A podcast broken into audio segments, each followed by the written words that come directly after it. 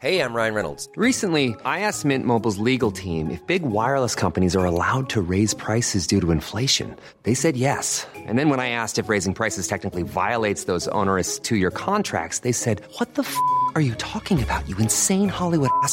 So to recap, we're cutting the price of Mint Unlimited from $30 a month to just $15 a month. Give it a try at mintmobile.com slash switch. $45 upfront for three months plus taxes and fees. Promo rate for new customers for limited time. Unlimited more than 40 gigabytes per month. Slows. Full terms at mintmobile.com.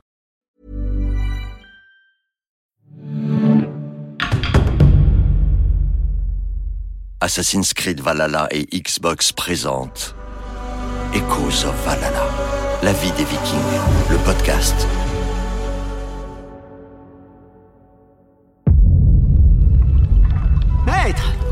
Charpente est finie Bien Maintenant, enlevez les poutres et tirez Voilà plus de dix ans que la Grande Armée a pris pied sur la grande île de Bretagne.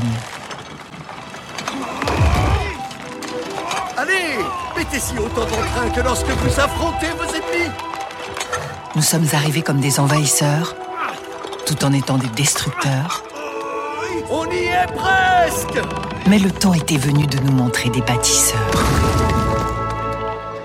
Les premiers affrontements avec le royaume de Wessex avaient freiné l'élan de notre conquête. En dépit de la protection d'Odin, la grande armée n'était pas invulnérable. Elle avait besoin de sang neuf pour reprendre du poil de la bête. D'importants renforts arrivèrent d'outre-mer. Nombre de seigneurs de guerre rejoignaient l'aventure pour se tailler des domaines à la pointe de l'épée. Parmi eux, il y avait l'ambitieux Gousroum. Ah, Alfdan C'est bon de te revoir. J'aurais préféré que ce soit dans de meilleures conditions, Gousrom. Alors, c'est vrai ce qu'on dit? Ce maudit Alfred a mis ton armée en déroute Oui, mais par Odin, ce n'est qu'une défaite. Tôt ou tard, le royaume du Wessex sera entre nos mains. Ce que je ne comprends pas, c'est comment il arrive encore à te repousser. C'est parce que c'est un bon stratège. Il a appris à connaître nos forces ainsi que nos faiblesses. Mais il ne me connaît pas moi Laisse-moi m'en occuper. Je le ferai tomber Non, nous devons apprendre nous aussi. Être plus stratège que lui. Et tu comptes t'y prendre comment Prenons le contrôle de la Merci. Nous serons alors en meilleure posture pour conquérir le Wessex. Bientôt Alfred s'agenouillera devant nous. C'est alors que commence la conquête de la Merci. Son roi Burgred appelle le Wessex à la rescousse contre monnaie sonnante et trébuchante. Mais le Wessex ne se montre pas d'un grand secours. La Merci est condamnée à subir la déferlante danoise de plein fouet. Des monastères sont pillés, des villages sont incendiés, la villa royale est entièrement mise à sac. Il n'en reste qu'un tas de ruines, comme si un terrible ouragan était passé. Avec la rage du désespoir, le roi Burgred livre bataille à Repton, en vain. Après cette cuisante défaite, Burgred est chassé du trône et son royaume est dépecé. Les vainqueurs placent leur seigneur à la tête de petits comtés qui forment ainsi une confédération danoise au cœur de l'île de Bretagne la chute de la Merci en 873-874. Thierry Noël, conseiller contenu et inspiration chez Ubisoft. Les Vikings vont utiliser le réseau fluvial extrêmement dense du centre de l'Angleterre pour prendre le contrôle de cette région. Ils vont couper les approvisionnements, ils vont littéralement couper les vivres hein, et toute connexion en fait de la Merci avec le reste pour pouvoir s'en emparer. Cet usage des rivières hein, pour mener des attaques, pour s'emparer de territoire, c'est quelque chose qu'on va utiliser dans le jeu, hein, qu'on va offrir aux joueurs pour euh, pouvoir agir comme un Viking. Après la conquête de l'Est-Anglie, de la Northumbrie et maintenant de la Mercie, nos chefs contrôlent tout l'Est et le centre de l'île. Seul le Wessex nous résiste encore. Le royaume d'York est le fleuron de cet empire naissant. Il coupe l'île en deux et rassemble une mosaïque de potentats vikings sous sa juridiction. On l'appellera plus tard le Downlow, soit le territoire qui obéit à la loi des Danois. York a une place commerciale extrêmement importante, qu'on y trouve tout type de marchandises. C'est un lieu d'échange extraordinaire. Les sources archéologiques ont euh, démontré la présence hein, de marchands euh, venus d'Afrique et euh, venus d'endroits les, plus éloignés du monde. Donc à ce moment-là, hein, cette place de York hein, est un des centres du monde, en tout cas du monde viking. Et ça montre encore une fois le sens des vikings, cette capacité à créer des routes commerciales internationales et avoir au milieu des carrefours comme York ou comme Dublin par ailleurs. Alfdan monte sur le trône du royaume d'York. Il nourrit de grands projets et rêve d'un empire toujours plus vaste, quitte à combattre d'autres vikings. Roi Alfdan, vous êtes sûr de vous? Oui, Notre territoire est vaste, mais je veux encore l'étendre. Il faut que nous unissions le royaume d'York avec celui de Dublin. Mais le roi de Dublin est aussi un viking. Il acceptera jamais de se placer sous votre autorité. Viking ou pas, il barre ma route. Écoutez, frères et amis, le roi de Dublin est mortel.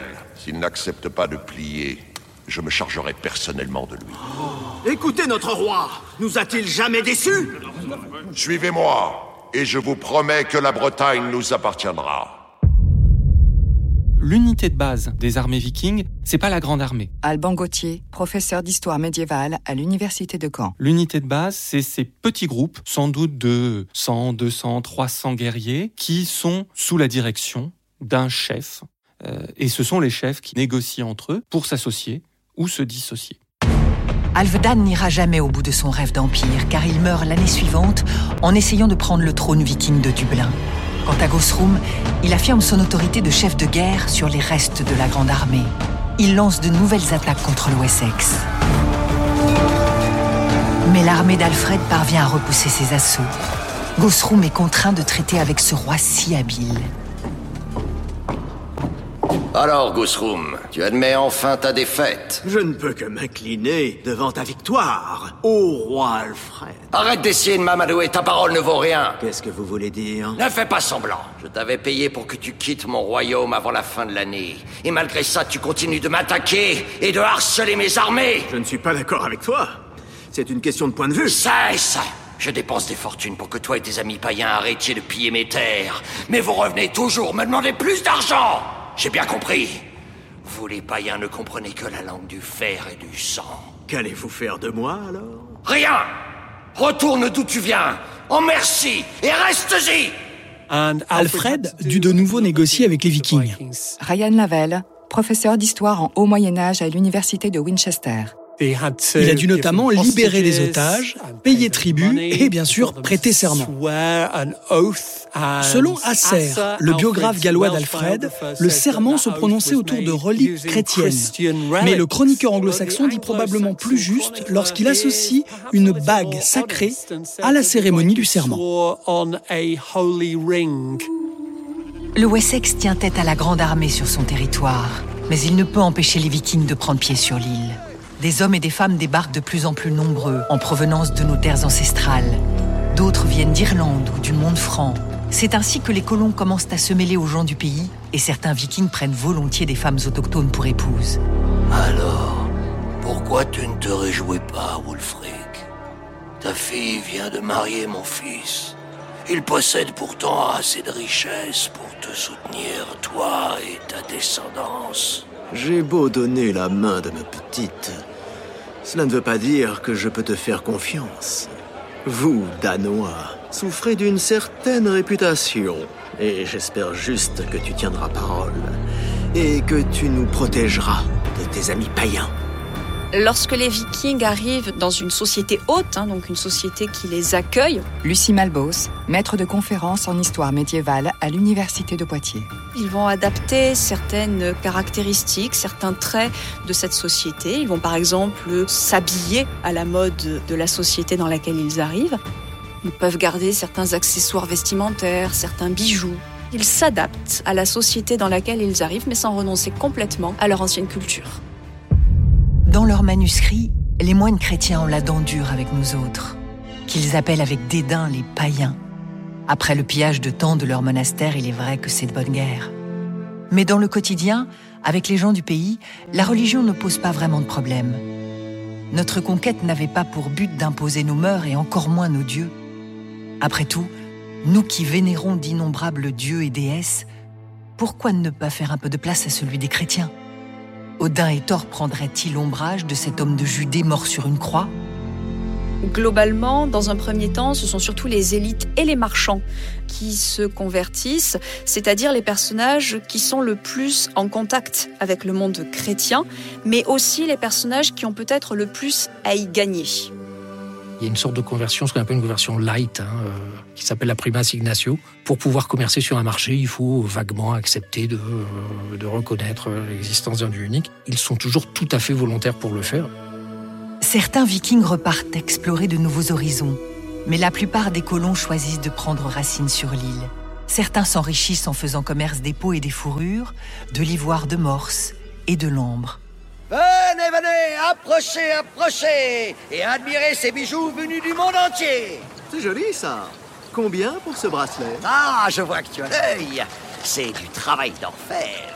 Ah bon? Et je ne te parle même pas des pierres qui le cernent. Tu es sûr qu'elles sont précieuses? Regarde comme ils scintillent. Ils rayonnent. Tu feras de ton épouse, ou de ta concubine, bien sûr, la plus heureuse des femmes. Oui, oui, bon. euh, combien le vends-tu, Camelot?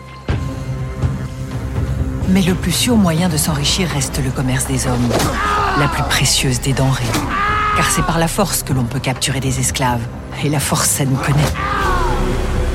Avant notre arrivée, le commerce des esclaves avait tendance à disparaître en Bretagne, comme sur le continent d'ailleurs. Mais nous, nous n'étions pas soumis aux lois chrétiennes. Tous les hommes ne sont pas égaux aux yeux des vikings, loin de là. Pour nous, les esclaves sont comme des choses dont on dispose à notre guise, pour toutes sortes de corvées, et même pour des sacrifices. Prends cette dague dans ton corps de mortel. Perce les ténèbres de la mémoire. Vois les temps infinis. Oublie la douleur de ta chair sacrifiée. Ton esprit s'ouvre à un nouveau monde. Sais-tu que grâce à elle, tu accompagnes ton maître dans le palais d'Odin? Grâce à elle, tu le sers à jamais. Dans la société scandinave, il y a des esclaves, comme il y en a probablement encore un petit peu partout à la même époque. Il y a en quelque sorte les esclaves euh, de base, à tout faire, qui n'ont pas un savoir particulier, qui n'ont d'ailleurs pas une très grande valeur. Et à côté, il peut y avoir des esclaves euh, beaucoup plus précieux, qui détiennent un savoir-faire particulier, des forgerons par exemple. On sait hein, que la population féminine de l'Islande est en fait une population esclave emmenée d'Angleterre ou euh, de l'actuelle Écosse ou de l'actuelle euh, Irlande, emmenée vers l'Islande et qui petit à petit en fait ont été assimilés à la population euh, mâle viking et qui ont donné la population islandaise. Les hostilités avaient repris avec le royaume de Wessex. Le Wessex, toujours le Wessex. C'était l'obsession de nos chefs. De même que nous, les Vikings, étions devenus l'obsession du roi Alfred. À vous qui m'êtes restés fidèles, écoutez ce que j'ai à vous dire. Les Vikings se sont installés sur nos terres. Ne négligez aucun moyen de leur nuire. Avec eux, il faut de la patience et de la ruse. Laissons-les commettre des erreurs.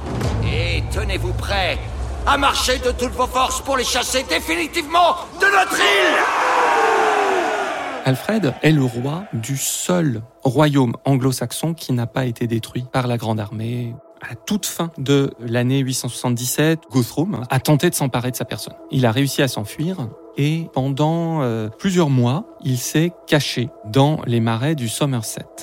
C'est de là, semble-t-il, qu'il a euh, réussi à envoyer des messagers pour réunir une armée et aller affronter Guthrum et ses hommes. Après une série d'escarmouches, le grand affrontement a enfin lieu. C'est Guthrum qui commande l'armée danoise, Alfred celle de Wessex. Les deux armées se font face sur le champ de bataille. La tension est à son comble. Les guerriers pressentent que son issue sera décisive.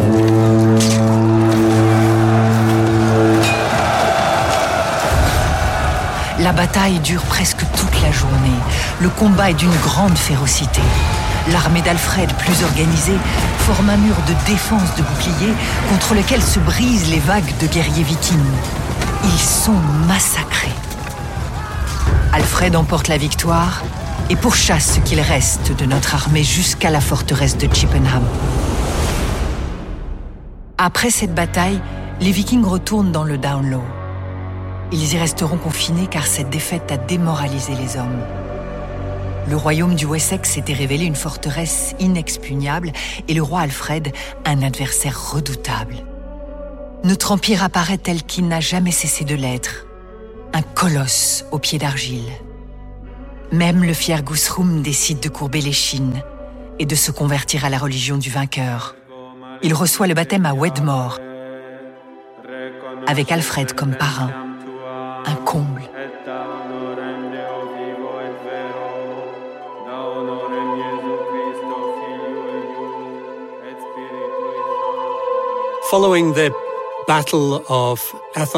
Suite à la bataille d'Assandun et au baptême du chef viking de ses hommes à l'un des lieux de villégiature des Saxons de l'Est dans le Somerset, Alfred fut en mesure d'établir un traité de paix plus durable que les précédents, en élevant son ennemi viking au rang de roi anglo-saxon plutôt que simple roi des mers vikings.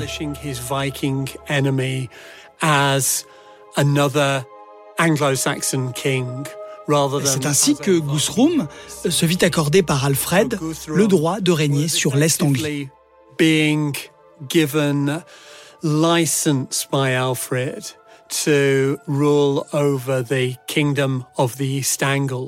Fort de sa victoire et de ce magistère moral, Alfred s'est dressé comme un rempart contre les Vikings. À présent, c'est lui qui menace notre royaume.